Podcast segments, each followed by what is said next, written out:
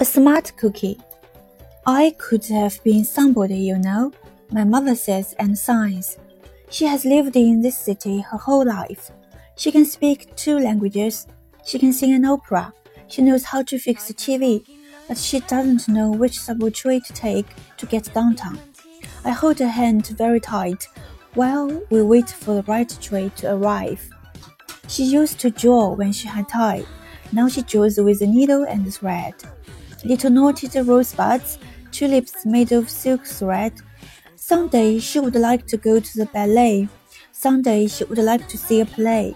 She borrows opera records from the public library and sings with velvety lungs powerful as morning glories.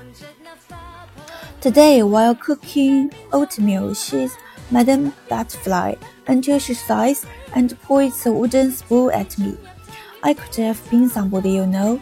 Esperanza, you go to school, study hard. That Madame Butterfly was a fool. She stirs the oatmeal. Look at my comadres. She means Izaura, whose husband left, and Yolanda, whose husband is dead.